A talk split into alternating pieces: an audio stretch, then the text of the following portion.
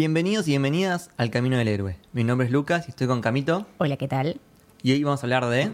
Portrait of a Lady on Fire. O, Portrait de la Jean Philippe. ¡Ah! sea- Retrato de una mujer en llamas. ah, menos mal, pues lo dijimos en francés, en castellano, en inglés, bueno. Retrato de una chica en llamas. Correcto. Y estamos acá con Maru Panelo. Hola, gracias por invitarme. Un honor estar acá. Muchas gracias por venir, estamos muy contentos de que vengas y sabemos todo lo que te gusta esta peli, así que nos honra mucho tu presencia. Sos la embajadora de esta película, Exacto. básicamente. Eso me lo puso Twitter y yo lo voy a aceptar. Pero eh, no, la verdad que vengo a hablar de mi peli favorita, así que Hermoso. es un honor. Hermoso. Me encanta de que, nada, es, es una tradición de Camino del Héroe que buscamos gente que particularmente disfrute de las cosas que hablan y creo que esta es una, una ocasión muy especial. Siento que es una peli increíble. Eh, pocas veces, la verdad, vi, vi algo así. Hay, hay, hay un montón de cosas que, que- que me llaman la atención. Me acuerdo, por ejemplo, la primera vez que, que la vi, el tema de- del no soundtrack. Es una cosa que me llamó muchísimo la atención. Y, pero después de unos minutos, como que fui cayendo en la película y me fui dando cuenta, no se escucha nada. Y se escucha todo. Es muy loco eso. Y cómo, o sea, la falta de algo te hace eh, agudizar mucho más tus sentidos y también disfrutar mucho más de la peli, ¿no? Como que siento que va por ese lado, a resaltar muchas cosas que quizá damos por sentado que están y cuando no están y escuchás lo que en realidad está, que es el ruido, nada, Sí. de la afuera, eh, me parece que es algo fantástico. El ruido ambiente, el fuego, las velas, ellas caminando, Sí. el mar, el viento. El rozar del carbón en el papel, Uy, los, pasos, el crispar de las llamas, todo es Porque aparte, hermoso. nada, habla de- también de un montón de laburo de edición, de sonido, de bueno, de querer captar las cosas justamente con su esencia, ¿no? Sí. Siento que es mucho eso. Aprendí en un concepto que se llama música extra. Diegética, eso es lo que iba a decir. Eh, la música diegética es la música que está dentro de la pantalla y vos la escuchás, o sea, ves que ellas están tocando el piano y suena la música, eso es diegética, está dentro de la diegesis de la película. Esa diegética está por afuera, o sea, música, por ahí el soundtrack, eh, música que no está dentro de la diegesis. No, soy malísima para explicar esto. No, pero no, se no, entendió, pero- se entendió. O Eh, sea, la- la, diegética es la que escuchan lo- los personajes Exactamente. y la, y la extra, diegética solo el, Claro. el público que ve la peli. Claro. Exacto. los famosos soundtracks o las composiciones que hacen de la película. Claro. Eso es lo que iba a decir. Eh, hay música en tres escenas. Eh, una es diegética. No, y la otra también es diegética. Sí, el Claro. piano, eh, Sí, la el canción bosque. en, en el bosque Eh, y en el teatro. En la escena final. Las tres son diegéticas. Es verdad, pensé que una sola, pero no. No, pero eso sabes que eh, vino una decisión de la directora Sí. que eh, en una entrevista decía que fue a propósito de no ponerle música porque decía que ya de por sí los movimientos de los personajes y los movimientos de cámara ya son una coreografía y tienen su propio ritmo y no quería que el espectador eh, tenga que también eh, estar atento a la música. Sí, que- condicionarse o adaptarse, Claro, ya, ya con los movimientos de la cámara y de los personajes ya es una danza, un- una música en sí, una coreografía en sí. Absolutamente, sí, sí, sí. Aparte, bueno, tiene, está compuesta por, por varios eh, planos, secuencias y también bastante largos y bastante respetados. Entonces, creo que también eso permite, permite mucho fluir. Eh, Maru, ¿qué fue lo que más te, te llamó la atención cuando la viste por Uy, primera vez? la primera vez que la vi, es una película que vengo esperando hace mucho. Soy bastante fan de la actriz y de la directora. Bien. Muy Entonces, eh, venía, vi toda la filmografía de la directora y sé la historia que tienen ellas dos, porque Sí. fueron pareja y se separaron. Sí, sí, sí. Entonces, esta es una película que esperaba mucho para ver qué querían contar. Y tuve la suerte de viajar a España en octubre y ahí la pasaban el 18 de octubre. Y la fui a ver el 19, digamos, se estrenó un viernes y la fui a ver el sábado. Y eh, fue muy difícil encontrar una función que la pasen subtitulada. Ah, eso también. Claro. Fue muy difícil. Y creo que la pasaban en dos o tres cines. Entonces me fui al cine, que la pasaban subtitulada. Y la primera vez que la vi, como que me quedé. Terminó la peli y me quedé como atónida. O sea, sin, sin palabras. Es como vos decías que muy, muy pocas películas te producen algo así.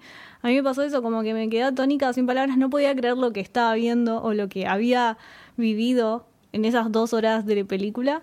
Y después me pasó que volvía y a la noche soñé con la película, como que algunas Wow. imágenes quedaron como re claro. resonando en mi cabeza. Bueno, tiene un par de planos que se te quedan grabados para siempre. Son fantásticos. Después vamos a entrar un, poco más de esos planos. Sí, y nada, fue una película visceral que me contó, que te trata de un montón de temas de una forma tan simple porque el guion tiene poco diálogo, pero el diálogo que está es fundamental y hace avanzar a la trama. Y es como vos decís, es una película que tiene planos secuencias largos porque creo que tiene 60 escenas en una película de hora, eh, dos horas, dos horas uno creo que. Se toma su tiempo para contar la historia, no se apresura el relato, todo es coreografiado y eso, que no hay música, no te distrae en la escena y te sumergís a ella directamente. Es una película que a mí recomiendo verla en cine porque, bueno, como trata de pintura, los planos son sumamente como pinturas, eh, pictóricos. Tener esa experiencia en cine yo la recomiendo. Sí, sí, sí. De hecho, eh, me acuerdo que decía, Sí. bueno, esto puede ser un fondo de pantalla. Y esto también. Todas, y sí, esto, y esto sí, puede ser un cuadro. Y esto. Pocas veces eh, a- a- me había quedado así tan, tan impactada Aparte- en algo que no requiera eh, como nosotros estábamos acostumbrados, por ejemplo, o que nos gusta más quizá eh, ver tipo, no sé, lo- los eh, planos de las pelis de Marvel, que tienen un montón de cosas. Esto justamente brilla por su simpleza. Y aparte está el tema de que esta peli fue filmada en, en 8K. Eh, Sí, por el tema de justamente resaltar los colores, hay un montón de cosas que son importantísimas. Eh, la oscuridad, el fuego, las luces cuando ellas están hablando. eh, lo pienso y digo, filmar todo eso debe haber sido una locura porque luces de velas y iluminación Sí. tan tenue, ¿no? Entonces todo el laburo bien pensado. Creo que eso también cuenta mucho. Uno dice, "Oh, sí, las pelis en 35 milímetros, aguante, no sé qué. Sí, pero esto es algo mucho Sí. más importante, justamente por eso, porque va por ahí por lo visual. ¿no? de Me hecho, parece. fue una decisión de la directora probar entre 35 y 8K y decidió hacerlo en 8K porque, o sea, ya notas como la, La la vena, sí, la vena sí. en la cara y como es una película que está llena de primeros planos y es muy expresiva de cara y de mirada. Los gestos, sí, las miradas. Eh, mirada sobre todo, es como, es una gran decisión y realmente se nota ahí como todo en, en el cine, como en la Absolutamente. pantalla. Bueno, ya que decís eso, pongo pausa para anunciar una buena noticia. Bien. Eh, la gente de Impacto Cine nos va a dar dos pares de entradas para ir a ver la película al cine y también unos pósters para ¡Wow! sortear. Así que estén atentos en las redes sociales porque son muchas cosas. O sea, son dos pares de entradas y cinco pósters. Y yo puedo participar. Yo No, también no. no, No, puedo. Vos, Maru, podés. Así que bueno, estén atentos porque en breve de que sale el episodio lo vamos a estar sorteando. Excelente. Así que muchas gracias a la gente de Impacto Cine. Gracias. Que trajeron Parasite Sí. eh, hace poquito Argentina. Por favor, gracias. La fuimos sí. a ver de vuelta. Sigan Sí. trayendo estas cosas. Realmente necesitamos este tipo de películas, necesitamos este cine, necesitamos salir de la cajita de cristal de los éxitos de taquilla y, y realmente concentrarnos en estas cosas que es una Sí. obra de arte, Sí, sin sí. ir más lejos. Es como la última resistencia. ¿eh? Exactamente. Trajeron dos de las mejores películas del año Sí. pasado y traen cine de calidad, o sea, cine de arte que no se ve en zonas convencionales y está bueno tener una distribuidora de cine que se anime y que traiga estas pelis. Entonces, Absolutamente. La Em, importancia de ir a verlas también, ¿no? Sí, en Cannes eh, la, la duda era esa, ¿cuál de las dos? Estaban como mano a mano Parasite y Portrait. Eh, se lo terminó llevando Parasite, pero Portrait creo que ganó algo. Ganó mejor guion. Mejor Claro. guion, ahí está. Sí, excelente. Eh, me gustaría que hablemos un ratito de la directora Bien. eh, Celine Siama, que un nombre que me encanta, Celine Sí. Sciamma, suena poético ya. Sí, sí, sí, hermoso. Eh, que como decía Maru, que eh, es expareja con la actriz que hace de Eloís. Ujú. Eh, muy bien. Qué loco haber filmado la película después de haberse separado, ¿no? Porque si me imagino debe ser como un poco incómodo, quizás, no sé. Creo que leí que se separaron en buenos términos y que como que de, de un, o sea, ya de por sí el papel estaba pensado más o menos como para, eh, ella, su expareja. Eh, entonces creo que también eso le da un toque nostálgico, aparte de todo lo que habla esta peli, ¿no? De dos chicas que se descubren y se quieren y se aman y se tienen por tan poco tiempo y después, bueno, que se tienen que dejar ir. Entonces siento como que es una... Como que estamos viviendo todas estas historias de amor que, que vimos, no sé, por ejemplo, Lost in Translation versus Her y todas estas cosas, sí. pero en una sola película, ¿no? O sea, cómo, cómo funcionaría si eh, directora y actriz sí. Se, tuvi- se separaran y después contaran esta historia de amor. Sí, es inevitable pensar que está inspirada en, en su propia vida. Sí, eh, yo tengo mis teorías al respecto. Ver. Sobre todo en la página 28. Ellos se conocieron cuando eh, la primera película de Celine Sciamma se llama Water Lilies. Ujú. No sé cómo es la traducción en español. Eh, se conocieron ahí y empezaron como una relación ahí como primero de contención y después como una relación amorosa que duró 10 años. Eh, se conocieron a los 18 y se separaron a los 28 de Ah. la edad de Adele. Entonces, para mí, la página 28 tiene que ver algo con, con esa separación.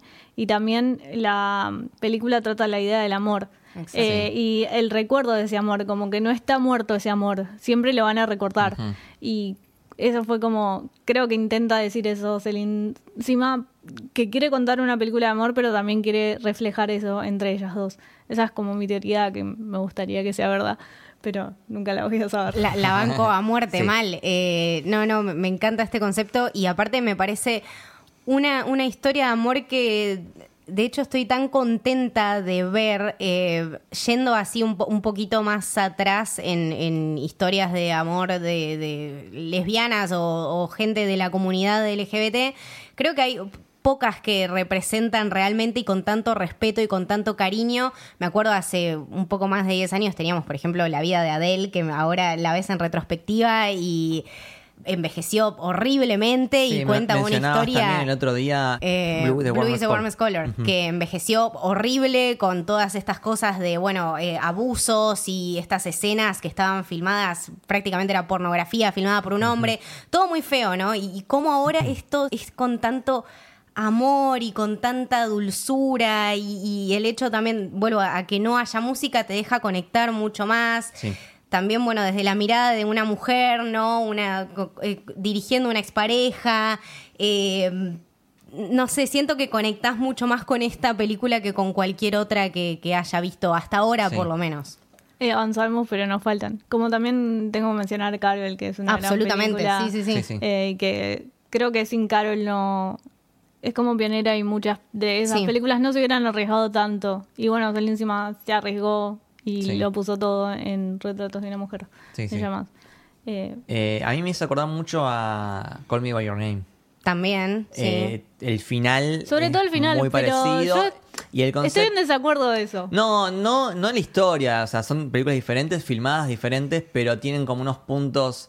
eh, más allá del final, este hecho de que eh, son amantes que eh, hay una persona que va a estar por tiempo limitado, temporalmente ahí, entonces como que tienen el tiempo contado y después se va y no, no es que se quedan juntos. En ese sentido hay eh, Sí, hay similitudes. Y el la plano final que los dos están llorando, pero por Sí. motivos Claro. diferentes. Es verdad, los dos planos finales te impactan tanto Sí. que en ese sentido se puede se Sí, pueden ta- ligar. también, bueno, lo, lo que me acordaba de Call Me By Your Name son, por ejemplo, los paisajes. Eh, eso es una cosa que conecté muchísimo con, con Portrait porque por esto, ¿no? Por Sí. esta cosa de, bueno, quiero vivir una historia de amor ahí, ¿no? Como, como una simple imagen o, o un simple setting te puede llevar a querer conocer un lugar y enamorarte en un lugar y nada, transmitirte tanto con simplemente una foto. Sí, Y todo pasa en una isla también, no es todo También. menor. Exactamente. es verdad, sí.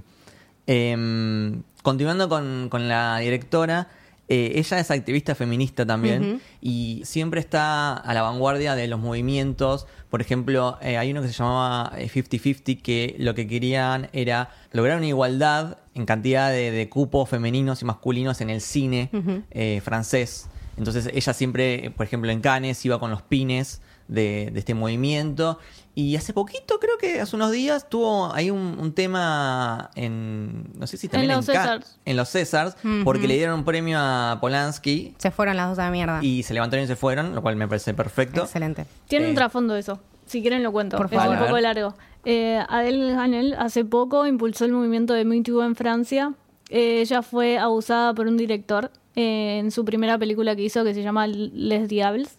Y creo que es eh, Christian Rugia, el director. Ella fue abusada por el director y salió a escracharlo, digamos, en, como en un canal, en un diario muy importante en francés y hay una entrevista en YouTube que se puede ver. Y habló de Polanski, porque está harta que eh, Francia no haga nada por las víctimas de abuso sexual y bueno, todo lo que sabemos, como que no se le da importancia a la víctima y se la deja pasar y ella realmente fue una víctima y ella no, ella al principio no lo quería denunciar, pero lo terminó denunciando y ella habla no solo por ella, sino por toda la gente y todas las clases sociales que, que fueron parte víctimas de abusos sexuales que salgan a hablar y que Francia haga algo. Entonces, eh, Roman Polanski, que tiene un montón de abusos. Tiene pedido de captura. Sí. Es algo que no entiendo cómo el chabón está libre. O sea, Tiene un ¿tiene pedido montón de captura. El- tipo, la ley es algo que nunca voy a entender. Hay Perdón. como varias gente que lo acusó y lo escrachó por abuso sexual, entonces que lo hayan reconocido en los Césars para ella que fue una víctima de abuso horrible, sexual sí. por un director también eh, fue un acto de, de insulto para ella, por eso se levantó y se fue. Y lo del 50-50, ella, Celine Sima, está dentro de, como el Inca de acá en Francia, el CFC, impulsó el 50-50 para que haya igualdad de género en las películas eh, de acá al año mil- 2050.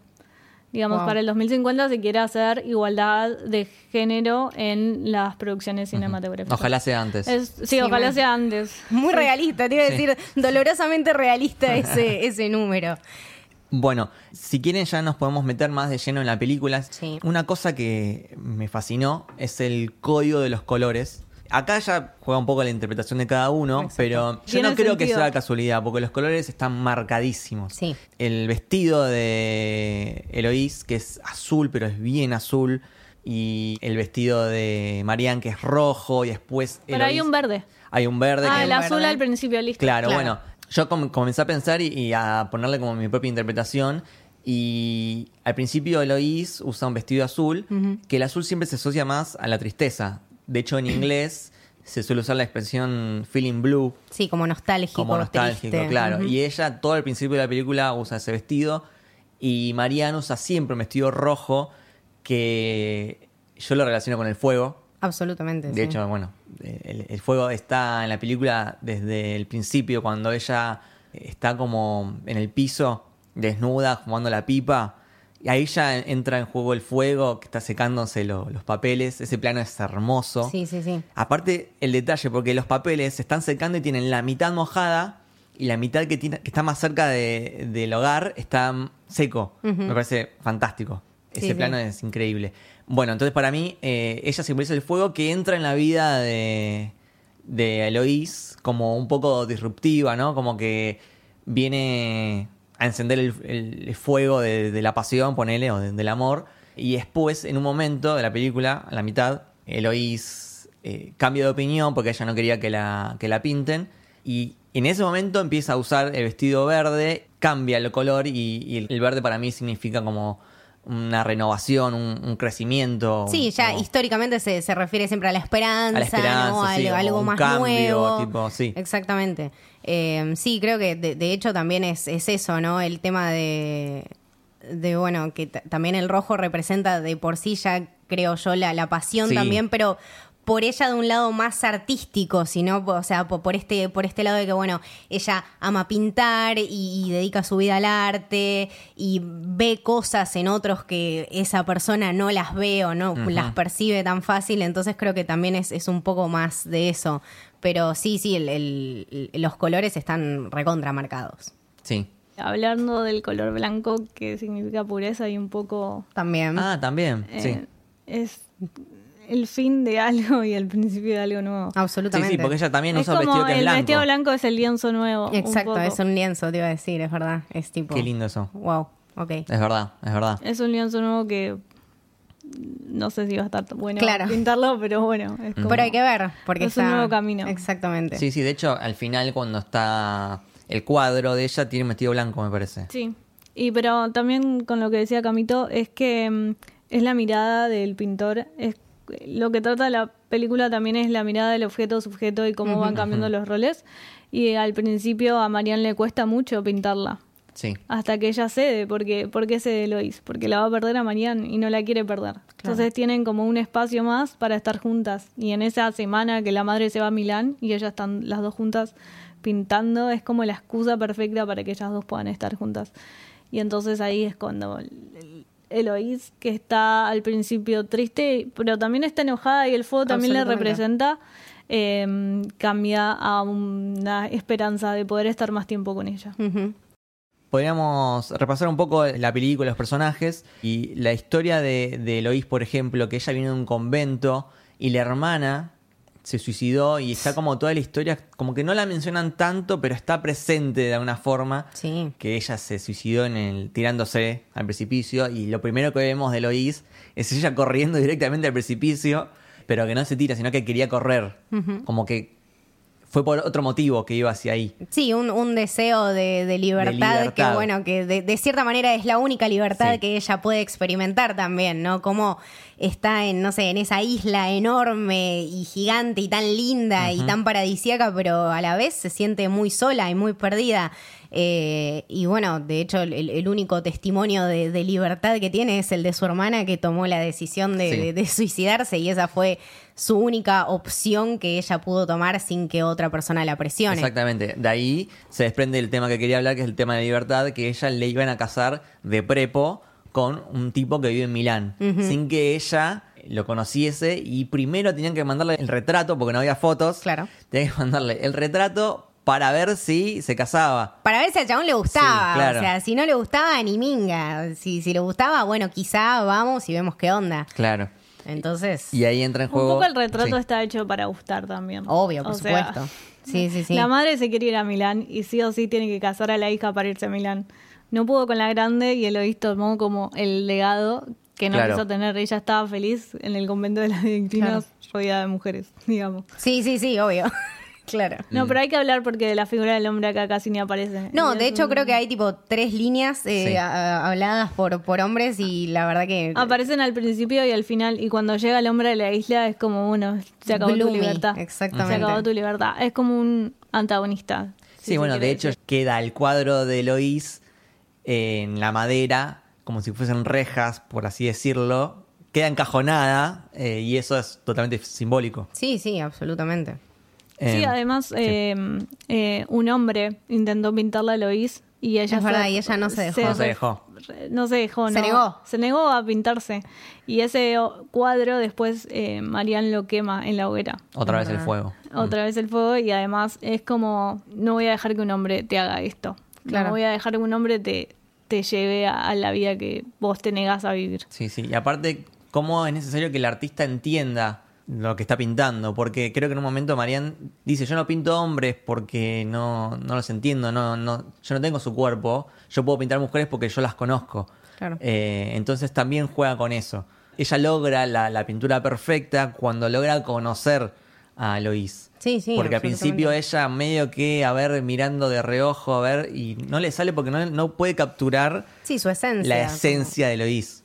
Y la tiene que pintar a escondidas. Claro. Para mí es- eso es un dato impresionante porque es como te construye la película, te construye por la Sí. mirada.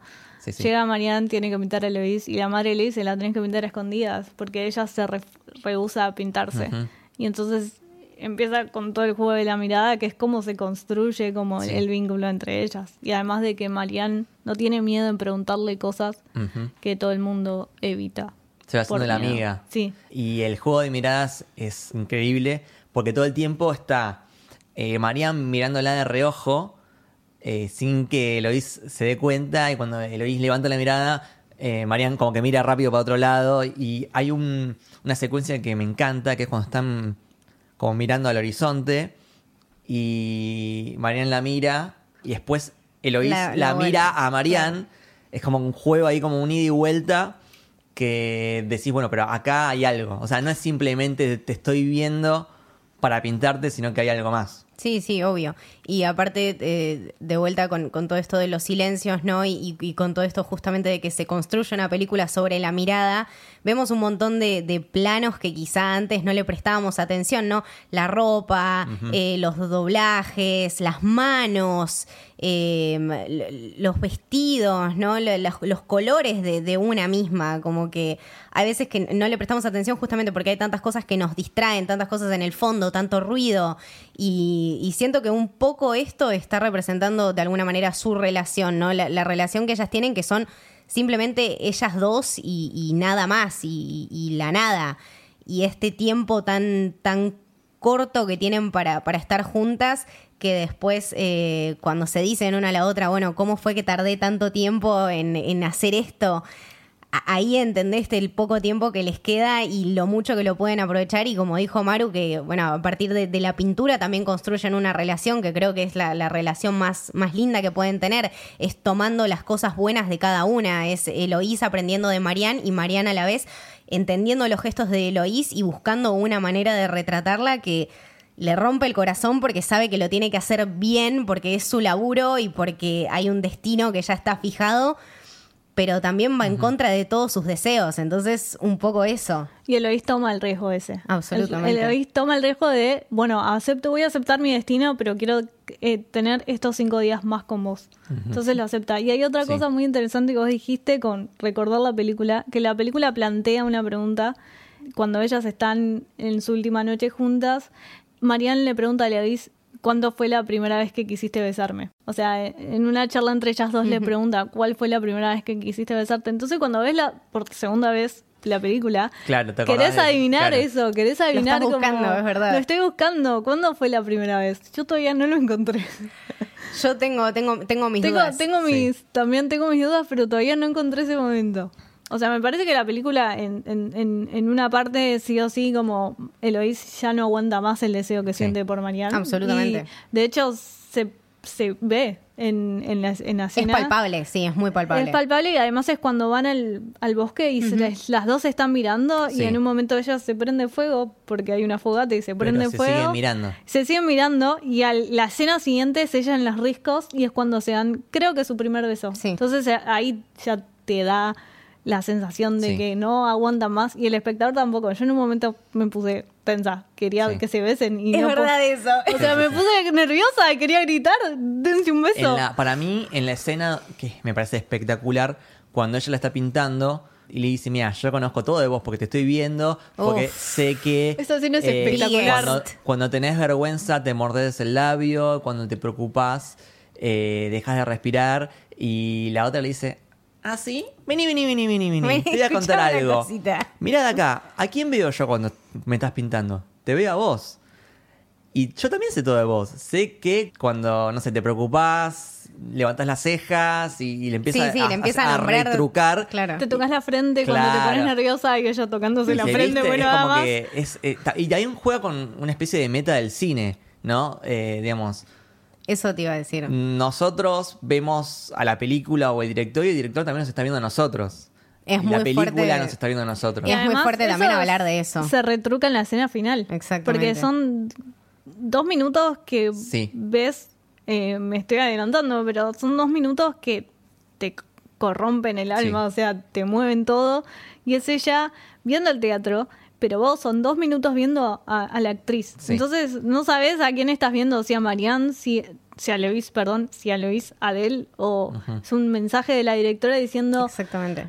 vos estás viendo esta película, pero nosotros también te estamos viendo. Sí, sí, sí, Exactamente. es, un juego maravilloso que aparte de, que- con esto, ¿no? Con el, con el guion y el no guion, lo bien que está otorgado este premio, ¿no? Porque la cantidad de cosas que podés desarmar Es- a partir de eso. Es- Es es todos los temas, o sea, es muy simple, pero a la vez muy complejo y habla de una cantidad de temas increíbles. Sí. Eh, otro diálogo que me la anoté porque me pareció fantástico eh, es cuando mm, le muestra la primera pintura que le hace y eh, es más o menos así. Así es como me ves vos. No solo yo, el retrato está hecho por convenciones, reglas, ideas. Y ella le dice, eh, no hay vida ni presencia. Y Marianne le dice, eh, tu presencia está hecha de momentos efímeros carentes de verdad.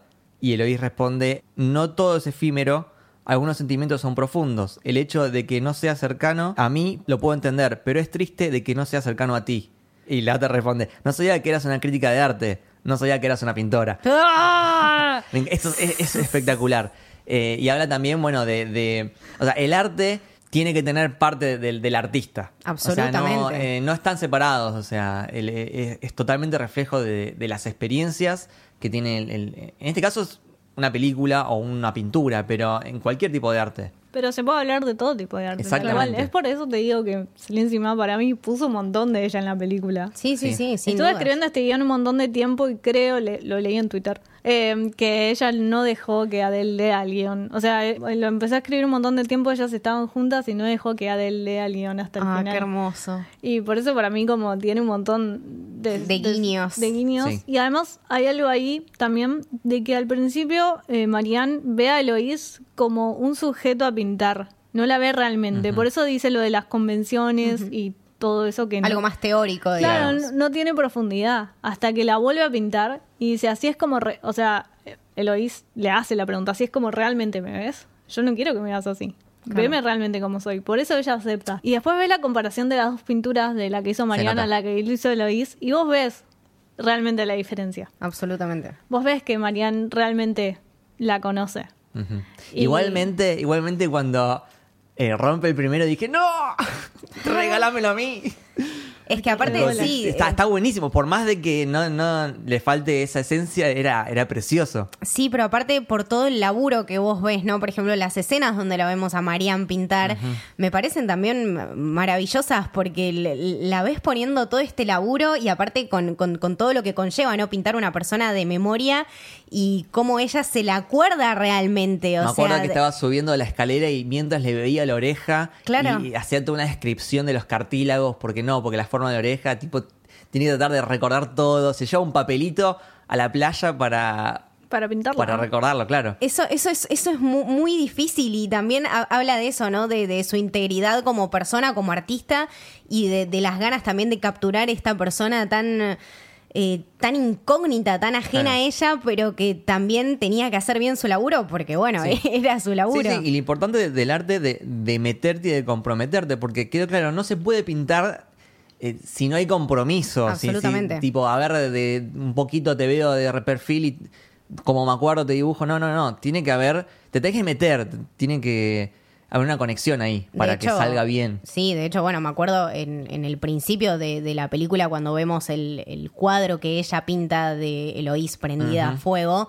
eh, creo que ese es el más lindo de la película, sin, sin También es más. muy lindo, sí. Es, eh, Porque es una escena bastante particular, ¿no? Y Sí. cuando ves la escena que realmente Claro. te la muestran en las películas, decís, ahora entiendo. todo tiene sentido y ves el contraste de los colores y también ves dónde te llevó la película desde el principio, te construyó esta escena que después lo, lo ves cuando la volvés a ver y decís, es un cuadro de, de- de pérdida y de amor y de nostalgia, eh, como nosotros... qué sé yo, quizá vemos obras que, que- que mundialmente conocemos y decimos tipo, ah, bueno, sí, esto es muy lindo por esto, por esto y por esto, pero realmente la, la- la pasión y el amor que, que estaba plasmado en ese cuadro creo que es, nada, Sí, me voló sí. la cara. Y desde el principio sabes que ellas no van a estar juntas. Claro. Exactamente. es Sí, sí. como el- la película te predispone a decir, vas a ver esta historia de amor, pero bueno, no, Bueno. es como Titanic. Eh, Claro. Uno, creo que el, el más grande tema de la película es el tema de la memoria. Eh, esto de recordar a una persona de- y está metido este cuento de Orfeo con Eu- Eurícides, creo que se Sí. llama. eh, que Eso es lo más bello de toda la película. él- eh, se ponen a, a leer este cuento y cada una tiene su, su visión y dice Marian que él, en vez de elegir el camino del amante y de quedarse con ella, elige el camino del poeta y guardarse para siempre una memoria de ella, una visión de ella que le va a acompañar para siempre y nunca va a cambiar. Y el hecho de que también sean pinturas, que la pintura o la fotografía es una forma de guardar y recordar algo como Sí, quedó. capturar un momento. Capturar un momento. cap- ahí está. y La- lo haces eterno. es que la palabra capturar un momento, cuando hablas de fotografía, e- es eso, o sea... sí, sí. eh, Por eso justamente es tan difícil y es tan buscado y cuando está bien logrado te produce tantas cosas, porque aunque seas ajeno a la historia, algo te, te hace clic. Sí. Entonces es eso, cómo el artista ve a la persona o a la cosa que está retratando, a vos te puede cambiar absolutamente el punto de vista cuando, cuando ves el producto hecho ya. Sí. Y me gustaría que también hablemos de otro personaje que todavía no mencionamos, que es el personaje de Sophie. Que para, mí es re importante, Uf. porque... eh, La tercera en la rueda. Sí, Sí. exactamente. A partir de que se va la madre, que es como quien representa la- las costumbres. De la o- madre también o la jerarquía. Sí, la madre también. Pero en el momento que se va, se forma una especie de familia o sociedad entre estas tres personas que es muy lindo y es muy sororo porque, en cierta forma, quien queda a cargo de la casa es Eloís. Eloís sería la señora de la casa. Y la vez que ella eh, la ayuda a Sophie y está de igual a igual, hay un plano que me encanta, que es muy abierto, que está... Eh, Sophie está bordando y al lado está Eloís cocinando. o sea, sí, debería sí. ser al revés. Sin Sí, embargo... Sirviendo vino. Y claro, Claro. sí, sí. Me parece precioso. Y todo este problema que tienen, que eh, primero Sophie le ayuda a Marianne porque eh, Marianne tiene eh, dolores men- menstruales y le da estas almejas calientes para que le ayuden. Voy a Y- probar eso. Hasta de- el día de hoy funciona. Wow. Ah, funciona. Sí, funciona. Tipo, cuando dolores menstruales te pones eh, una bolsa de agua caliente y algunas semillas, cualquiera, y Wow. funciona. Lo O sea, voy a probar. O sea, ya la bolsa de agua caliente te calma un montón. Wow, extremo. Eso, Eh, eso sí. es lo que tiene la película, que trata de temas femeninos eh, que son actuales, pero que también pasaban Vienen en hace 1700, mucho, claro. ¿entendés? Y sí, continúa porque quiero llegar a Bueno, donde vos y, querés llegar. y ella le cuenta que está embarazada. ¿Lo querés al hijo? No. Y me encanta que no hay un cuestionamiento de, no, fíjate. Si, no, no, tipo, ¿querés el hijo? No. Siguiente plano. Están ya Están yendo a laburar y a ponerse posible, en el tema. eh, y ella está, tan- está corriendo en la playa y en un momento se cae. ¿Y quién la ayuda a levantarse? Eloís. Claro. Y después otro plano que me encanta, eh, seguido a ese, te muestran como, nada, hierbas, pasto, y se levantan las tres juntas Hermoso. al mismo tiempo porque están buscando una hierba que no sé qué será, Una hierba abortera. una hierba abortera.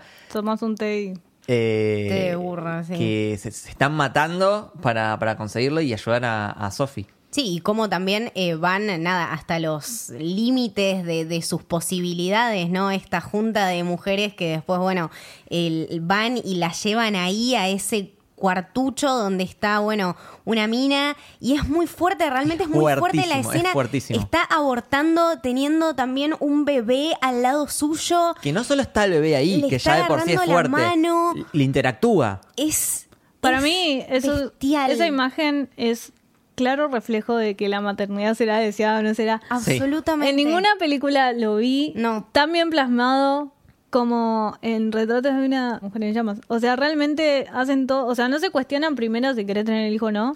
Después ves que Marianne también tuvo algo similar, entonces sí. le ayuda a Sophie a poder llegar a hacer el aborto y como no lo pueden hacer, van a ver unas brujas en el bosque y pasan una situación hermosa. de Ese momento Midsommar, tipo... Tremendo. Todas cantando en en situación de música, situación feliz, y en realidad están haciendo una situación súper dolorosa que Sophie va a abortar, y después ves el aborto que ella es sosteniendo un bebé, o sea, lo ves, Sí. y encima Marianne dice, no quiero ver, y Eloís le dice, no, mirá, Ujú. mirá, Sí. mirá lo que nos pasa. A mí me emocionó totalmente y me encanta esa subtrama que la hayan metido. Es como... Es, es muy importante. Es un manifiesto de un montón de cosas y es un manifiesto de la mujer también. Cuando la vi por primera vez, no entendí por qué, como que vuelven a simular el momento para pintarlo. Y yo pensé, ¿por qué hacerle pasar de vuelta ese momento que debe haber sido un momento de mierda a, a Sophie? Eh, ¿por, qué, ¿Por qué deciden recrearlo y hacerlo de vuelta con lo que le debe haber dolido? Eh, lo estaba hablando con otra persona y la otra persona me dijo, no, porque... eh, eh, Para es algo-. Es algo que tiene que visibilizarse, o sea... Absolutamente. No, el arte, el arte no tiene por qué ser siempre feliz, no tenés que hacer todos eh, pinturas felices. Esto es algo importante que les pasa a las mujeres y por más que sea una mierda, tiene que quedar plasmado en la memoria. Porque aparte, de- de- no puede ser más claro que estamos hablando de una película del 1700 y estamos en el Claro. 2020 y seguimos abortando de esta manera. Exactamente. Sí, sí. Entonces es dolorosamente real y dolorosamente eh, extendido en el tiempo, que, que, bueno, de, de cierta manera es la realidad de estos personajes, ¿no? Que tienen todas, todas sus vivencias y todas sus realidades y que conviven con eso todo el tiempo. Eh, entonces eso también, el, el- el retrato y la pintura de eso es algo para dejarlo latente eh, y, y plasmado ahí, que se sepa que es real, que pasó y que estuvo la pasión, el amor, el aborto, el dolor, la libertad de poder elegir. Hay un montón de cosas en juego, no es solamente una pintura y no solamente un momento horrible, es saber construir a partir de un momento toda una situación y una conciencia, ¿no? Que, que para mí es, es nada, es algo que muy pocas películas pueden hacer Sí, sí, realmente. Sí, sí, sí. Y hacerlo también, ¿no? Exacto. Sí, bueno, cuando ella se va, le da un abrazo a Sophie, pero se siente un montón. Es como que. Es que ahí pierden todas. Sí. Pierde Eloís, que va a enfrentar su destino, que la sociedad eligió, no ella. Eh, pierde Marianne, porque pierde a su Sí. amante y pierde a su amiga. Y pierde a Sophie, que se queda absolutamente sola, sin trabajo, porque la Claro. madre se va a ir a Milán, Eloís se va a ir a. Milán y ella se va a quedar sola en esa casa, o sea, se queda sin trabajo. Claro. No, no había pensado en eso, mira. Es verdad. Eh, y ese momento que se van también es muy fuerte porque lo vine vaticinando desde antes con estas visiones Que yo decía, ¿qué es esto? ¿Qué Es me estás queriendo terrible, decir? Muy terrible. Eh, Las visiones con el vestido sí, blanco son terribles. sí. Eh, ¿Encontraste como el significado? Claro, o sea, que es como que predice lo que va a pasar, no sé. Pero sucede el- en una situación similar a la del cuento de Orfeo. Exactamente. que Ahí vamos. Eloís, cuando están leyendo el cuento, dice: ¿Qué pasa si en realidad Eurícides es la que le dice volteate? ¿Quién- Claro. ¿Qué pasa si es ella quien toma la decisión, no Orfeo?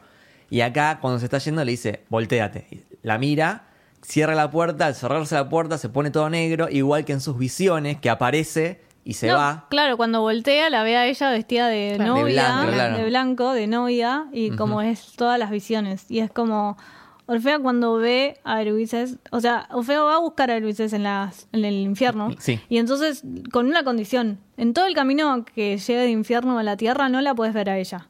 Entonces, cuando llegan casi a la tierra, Orfeo mira a Eruiz y la pierde a su amante. Claro. Y acá pasa exactamente lo mismo. Ujú. Marian ve a Eloís y pierde totalmente y a su nunca amante. más la- vuelven a estar juntas. O sea, la, la ve en ciertas formas de lejos. O sea, lo ve primero a través de una pintura que se entera que tiene una hija. Y también ve que le dejó el mensaje a través del libro. Eso es hermoso. eh, que era la página donde había hecho el dibujo. Aparte, No, ahora sí. sabiendo toda la backstory, Sí, sí, sí. se siente tan personal que. Ah, Es lágrimas. sumamente personal. sí, sí, sí. Y, Y es, paréntesis, hay un plano que cuando se está dibujando a sí misma, pero está usando el cuerpo de Eloís y está el, el espejo. Eso es divino. Hermoso, hermoso plano también. Y esa es la primera vez que la ve, de cierta forma, y después en el teatro. Claro. En la obra de teatro que debe ser la misma de La Tempestad. La misma canción que ella toca en el piano, piano. es la que escucha. Eh, y ahí ella dice, la vi otra vez a Lois, pero ella no decidió mirarme. Y es la decisión que ella toma de poeta, de Claro, quedarse recordar- con esa quedarse imagen. con el recuerdo y no con, con lo que es ahora. Entonces eso vuelve al mito de Orfeo, eh, de la decisión del poeta, y marca lo que para mí es lo más lindo de la película, es que ellas dos van a tener recuerdo de ese amor que va a ser eterno y que va a estar ahí y está plasmado en una pintura de alguna forma. Loquísimo. Sí. Eh, pero esa escena es visceral y es inevitable no llorar. A mí me pasó que.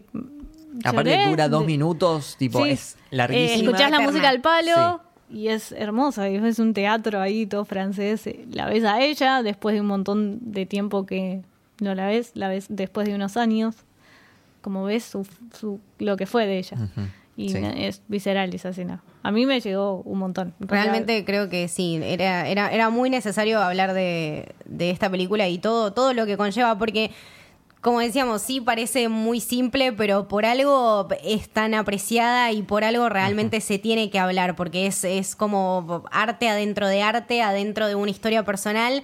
eh, adentro de, bueno, la cabeza de alguien que estuvo plasmando esto por tantos años y que construyó una película que realmente es increíble, Habla del maravillosa. amor, del arte, del aborto, de temas feministas actuales, del recuerdo de un amor, de esa vivencia, del objeto-sujeto. Habla de un montón de Sí, temas. Un montón de temas. Y a la vez sin ser pretenciosa y sin ser rebuscada. O sea, están ahí, están ahí nomás y te los muestra. Em, Exacto, sí. sin, sin ser pretenciosa ni nada. Eligió un marco, una historia, y voy a contar en este marco y en esta historia todos estos temas que quiero tratar. Y ella lo hizo. Exactamente. Así que vayan a ver al cine si pueden, porque eh, cada plano es un cuadro. Cuac. Eh, No, pero la fotografía es hermosa. pero sí, es hermosa. Hermosa. Y los sonidos de ambiente también. Sí, va- van a descubrir, si no vieron otras pelis así, van a descubrir otro tipo de cine que, bueno, después Maru les puede indicar un millón de películas que es como Sí. cierta especialista eh, en el tema. Y nada, a partir del 19 de marzo en cines, ¿no?